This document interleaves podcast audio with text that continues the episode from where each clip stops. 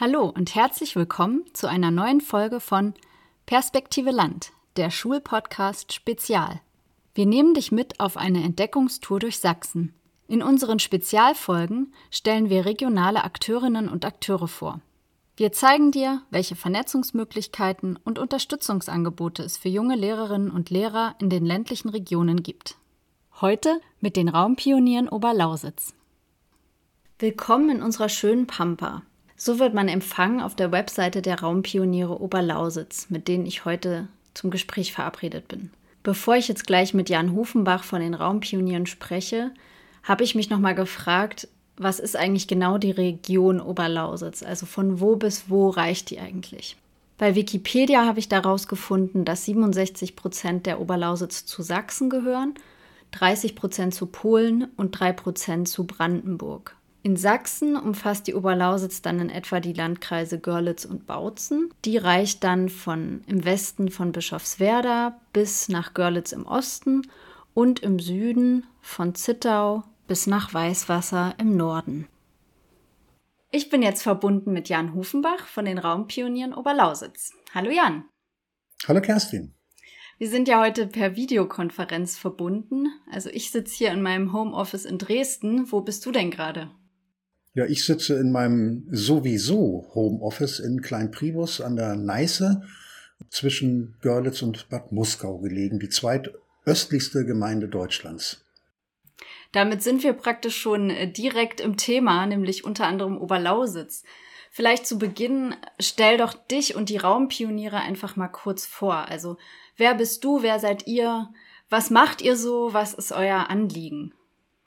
Ja, mein Name hast du schon genannt, Jan Hufenbach. Ähm, ich lebe jetzt seit ähm, elf Jahren in der Oberlausitz, habe vorher zehn Jahre in Berlin gelebt, davor zehn Jahre Frankfurt-Main, davor ähm, viele Jahre Braunschweig, davor viele Jahre Hannover. Also die meiste Zeit meines Lebens tatsächlich im urbanen Raum verbracht. Ja, vor 2009 ergab sich dann die Möglichkeit, in den ländlichen Raum zu ziehen.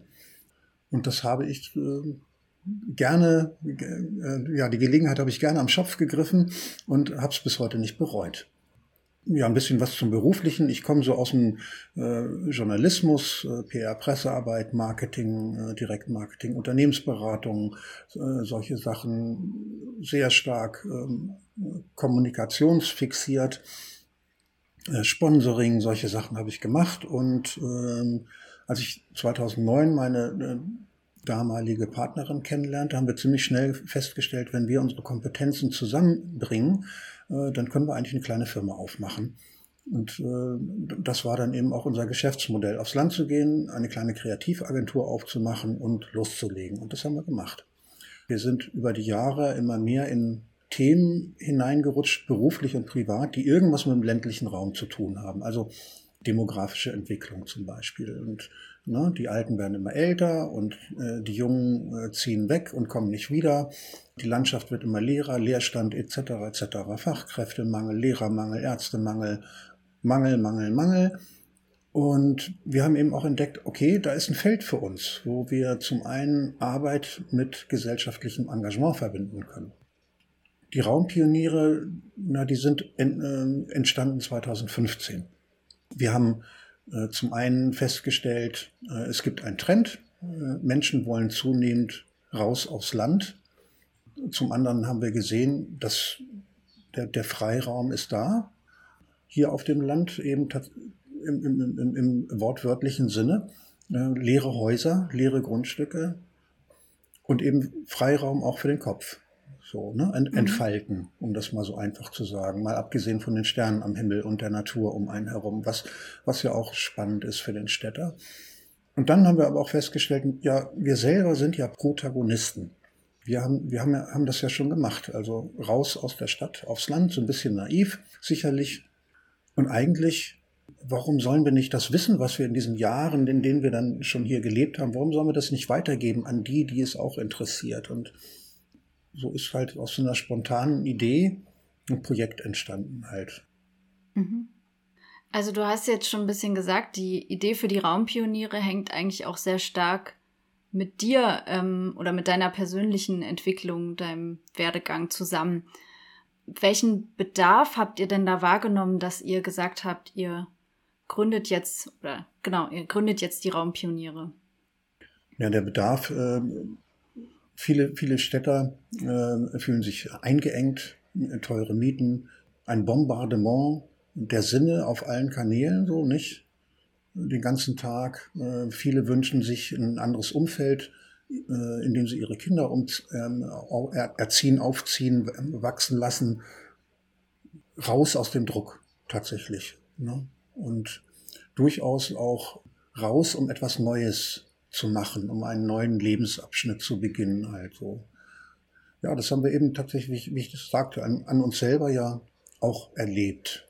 Und für uns lag es dann auch eben ziemlich nah zu sagen, hey, meldet euch bei uns, wir helfen euch weiter. Und äh, genau das haben wir dann äh, angefangen, äh, professionell auf die Beine zu stellen. Sprich, wir haben eine Zuzügler- und Rückkehreragentur entwickelt.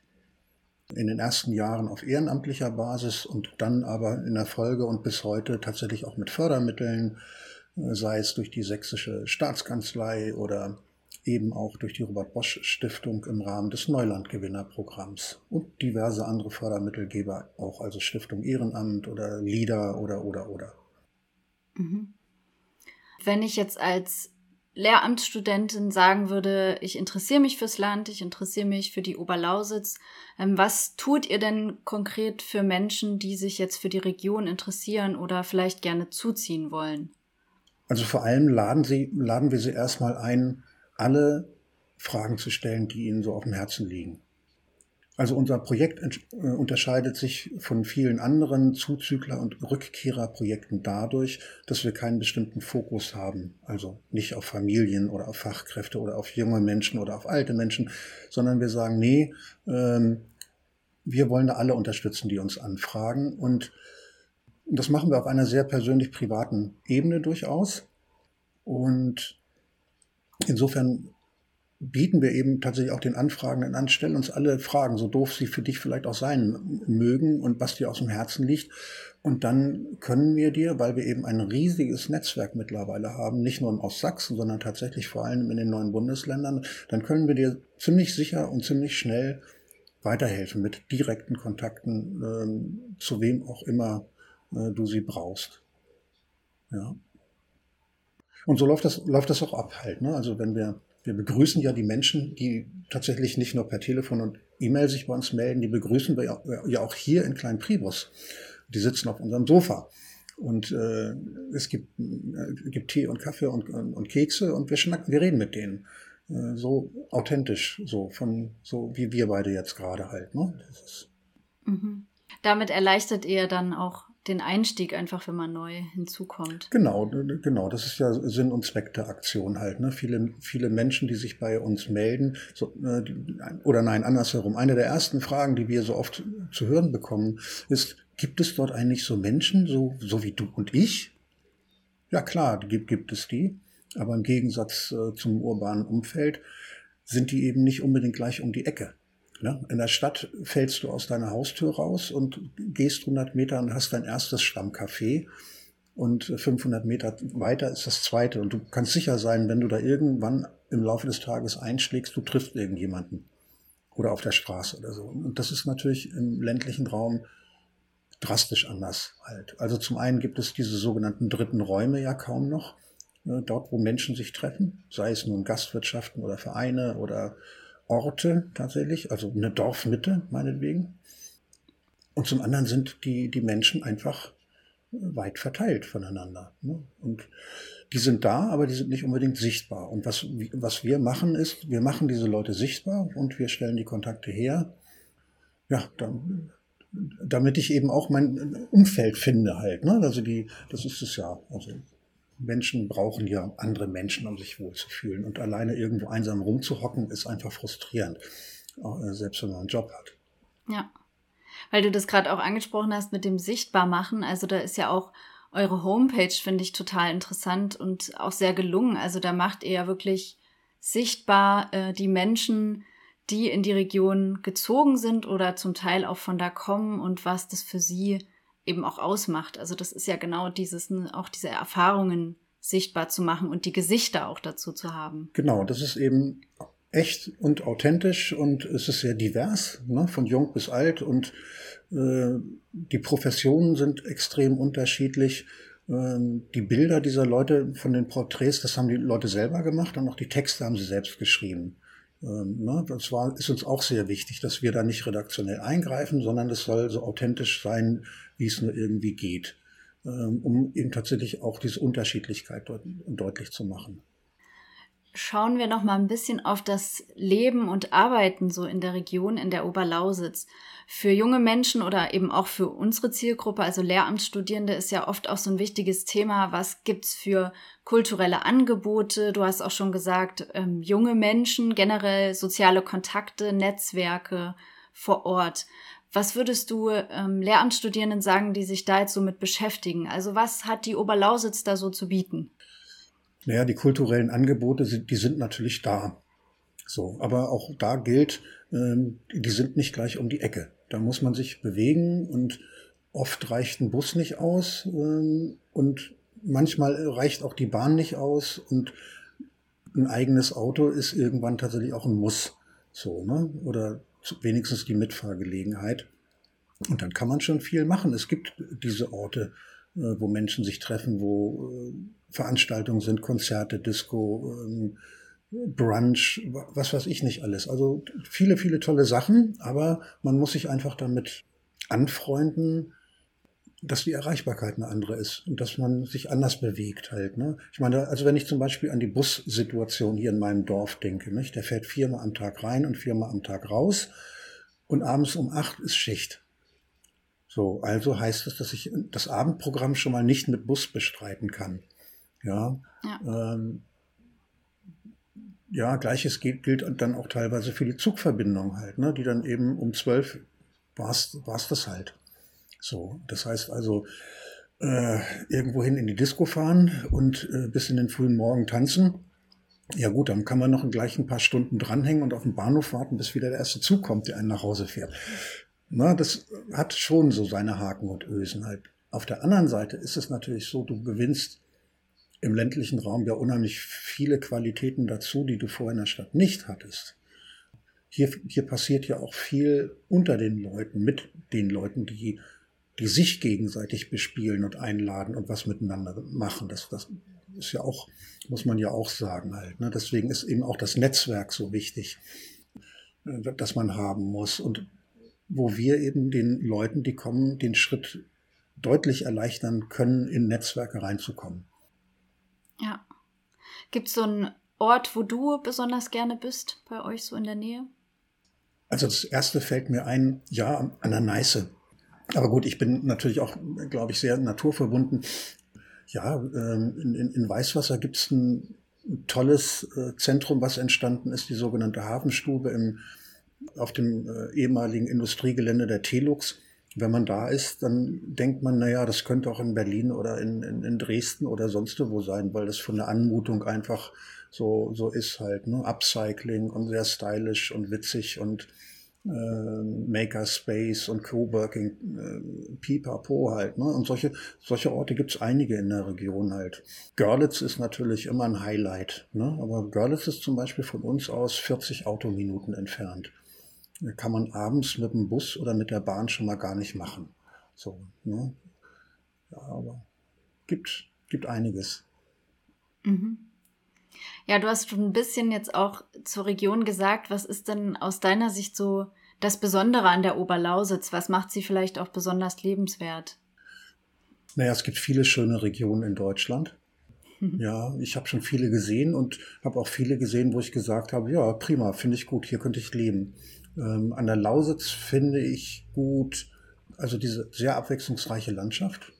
Im, Im nördlichen Teil flach, im südlichen Teil hügelig.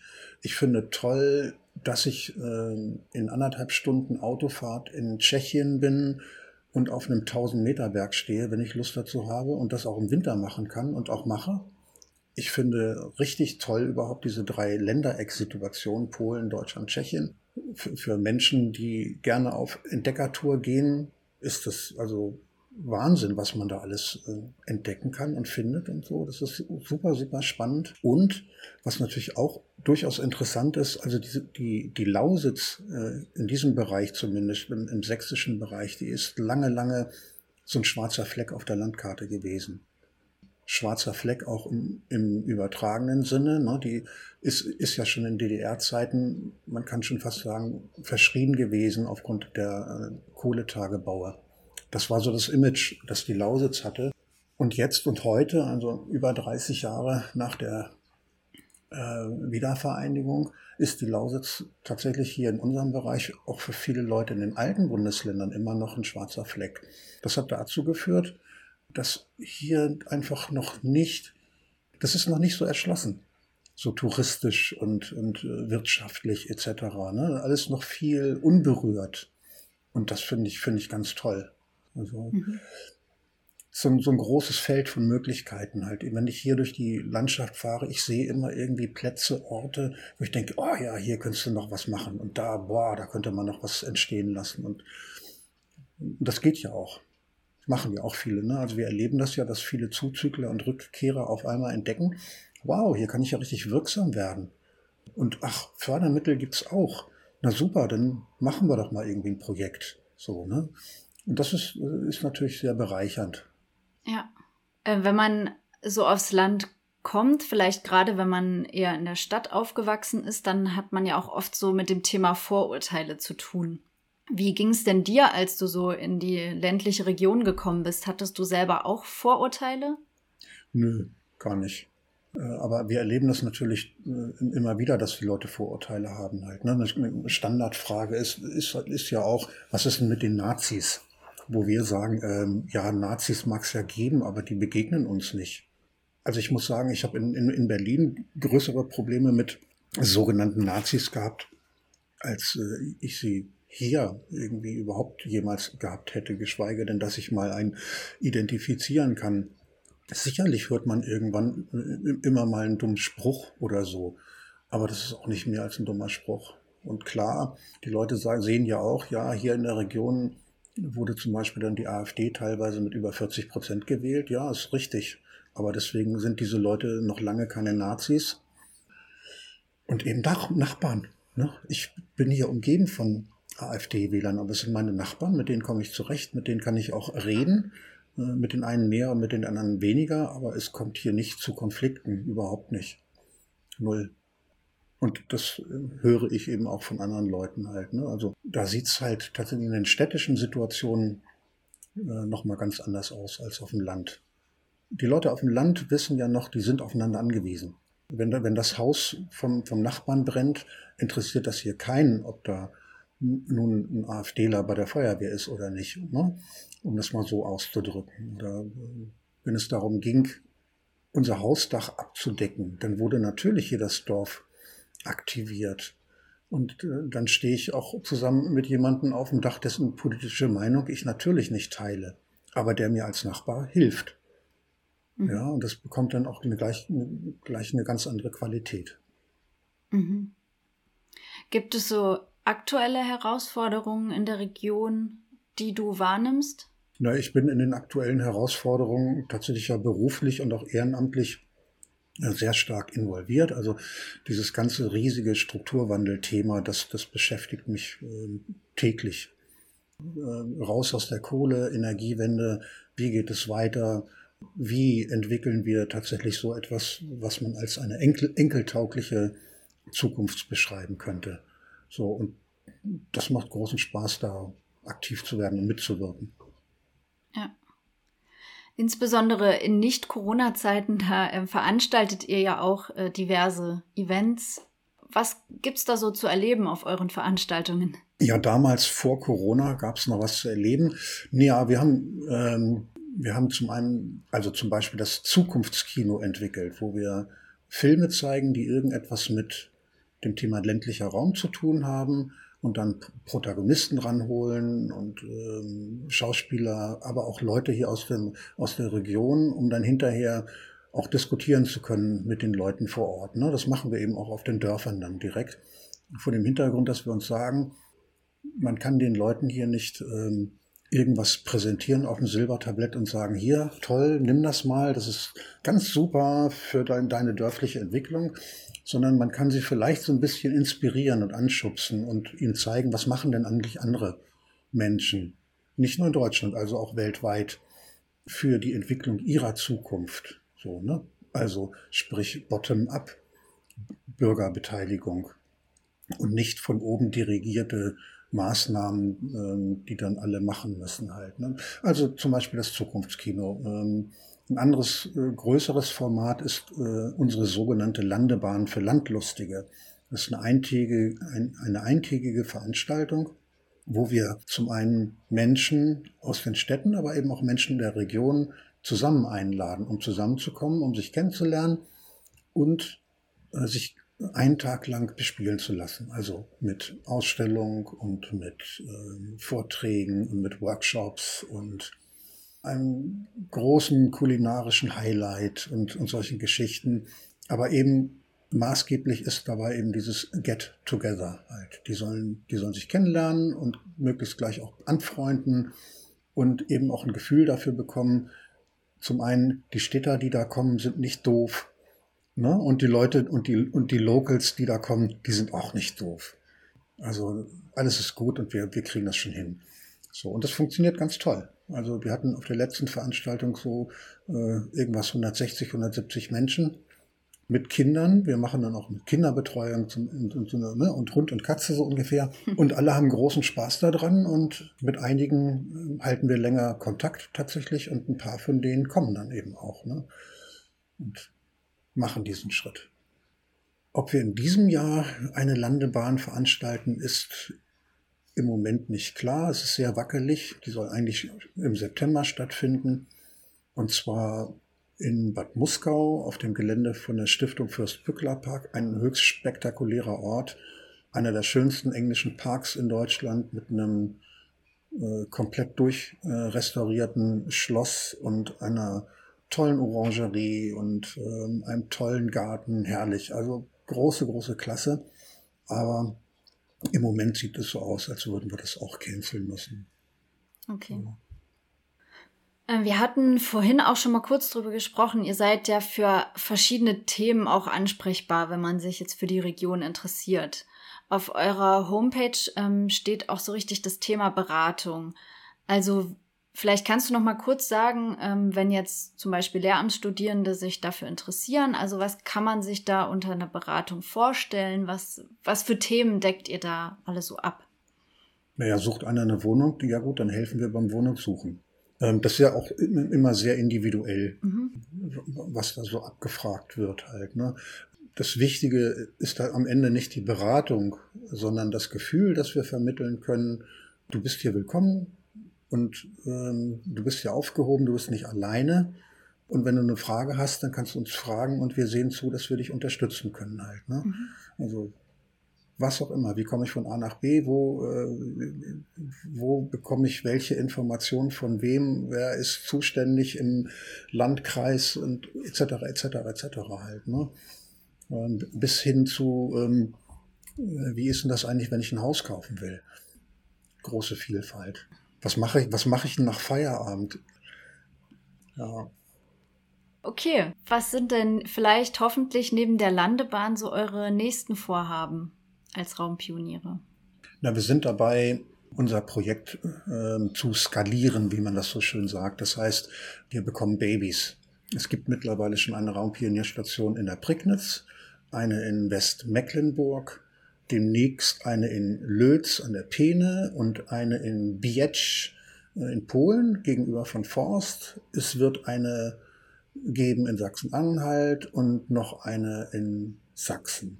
Das ist so unser vordringliches Thema, um unser Projekt einfach noch mehr auszuweiten, um das Netzwerk noch größer zu machen, halt noch mehr Anlaufstationen anbieten zu können, wo Leute hingehen, ja, sich erkundigen können, wie es da nun gerade jeweils in der Region so läuft. Ne? Mhm. Cool. Das, das ist so vordringlich. Ja. Wie kann man denn so grundsätzlich auf dem Laufenden bleiben, was ihr macht? Wie, wie nimmt man am besten Kontakt auf? Wir hatten schon eure Homepage. Ihr habt auch Social Media Kanäle? Ja, hauptsächlich bespielen wir Facebook. Da findet man uns äh, als Raumpioniere Oberlausitz und dort sind wir auch, was äh, aktuelle äh, Themen angeht, eigentlich jeden Tag gibt es da irgendwas zu den unterschiedlichsten Themen, die den ländlichen Raum betreffen. Ja. Mhm. Okay. Ja, zum Abschluss vielleicht noch an dich die Frage, die wir immer stellen. Was würdest du den Lehramtsstudierenden noch mitgeben? Was ich ihnen noch mitgeben würde? Ah, äh, weniger Angst, mehr Mut. Ja, mhm. das ist ja ein, äh, ein, Schritt, den man auch rückgängig, rückgängig machen kann. Ne? Ähm, einmal zu sagen, ja, ich probiere das mal aus, heißt ja nicht, ich bin dafür ewig gefesselt an den ländlichen Raum. Und ländlicher Raum ist ja nicht gleich ländlicher Raum. Es wird ja immer gerne gesprochen vom ländlichen Raum, aber das ist natürlich Quatsch. Die unterscheiden sich extrem. Ne? Also es mhm. gibt ländliche Räume, die tatsächlich unglaublich bevölkert sind. Und es gibt periphere Lagen, äh, ja, wo, wo Hase und Igel sich gute Nacht sagen. Und äh, das muss man schon mögen. Ne? Aber auf jeden Fall würde ich es als Option begreifen wollen. Ne? Und das kann man sich ja mal angucken. Ja, dazu wollen wir auch immer gerne Mut machen. Im Lehramtsstudium bieten sich da ja die Blockpraktika, die gehen immer vier Wochen sehr gut an, dass man da auch einfach mal in die Regionen geht und sich das einfach vor Ort anschaut. Ja, und ich denke auch beruflich ist natürlich eine große Herausforderung. Also wenn man sich die äh, Kollegen anguckt, die Lehrer im ländlichen Raum, die sind ja oft äh, fortgeschrittenen Alters tatsächlich. Ne? Und das mag natürlich für einen jungen Lehrer am Anfang nicht so unbedingt einfach sein, äh, mit, ich sag mal, frischen, neuen Ideen äh, da einzusteigen. Aber es bietet natürlich auch eine Chance halt, ne? Äh, mitzuwirken, mitzuentwickeln, sich einzubringen und, und äh, tatsächlich auch die Bildungslandschaft zu beeinflussen. So, das äh, halte ich schon für eine hochspannende Sache. So, aber da muss man halt dranbleiben und, und drin Ja. Ein sehr gutes Schlusswort. Ich finde, äh, ja, sehr interessante Einblicke und vielen Dank, Jan, dass du uns da mitgenommen hast auf eine kleine Reise in die Oberlausitz. Ja, gerne, Kerstin. Der Podcast hat dein Interesse geweckt und du möchtest die Oberlausitz kennenlernen? Dann nutze am besten die Möglichkeit des Blogpraktikums direkt vor Ort. Mehr über Unterstützungs- und Fördermöglichkeiten für Praktika in Bedarfsregionen erfährst du auf unserer Homepage www.perspektive-land.de. Dieser Podcast ist eine Kooperation zwischen der TU Dresden und Perspektive Land, einem Programm der Deutschen Kinder- und Jugendstiftung.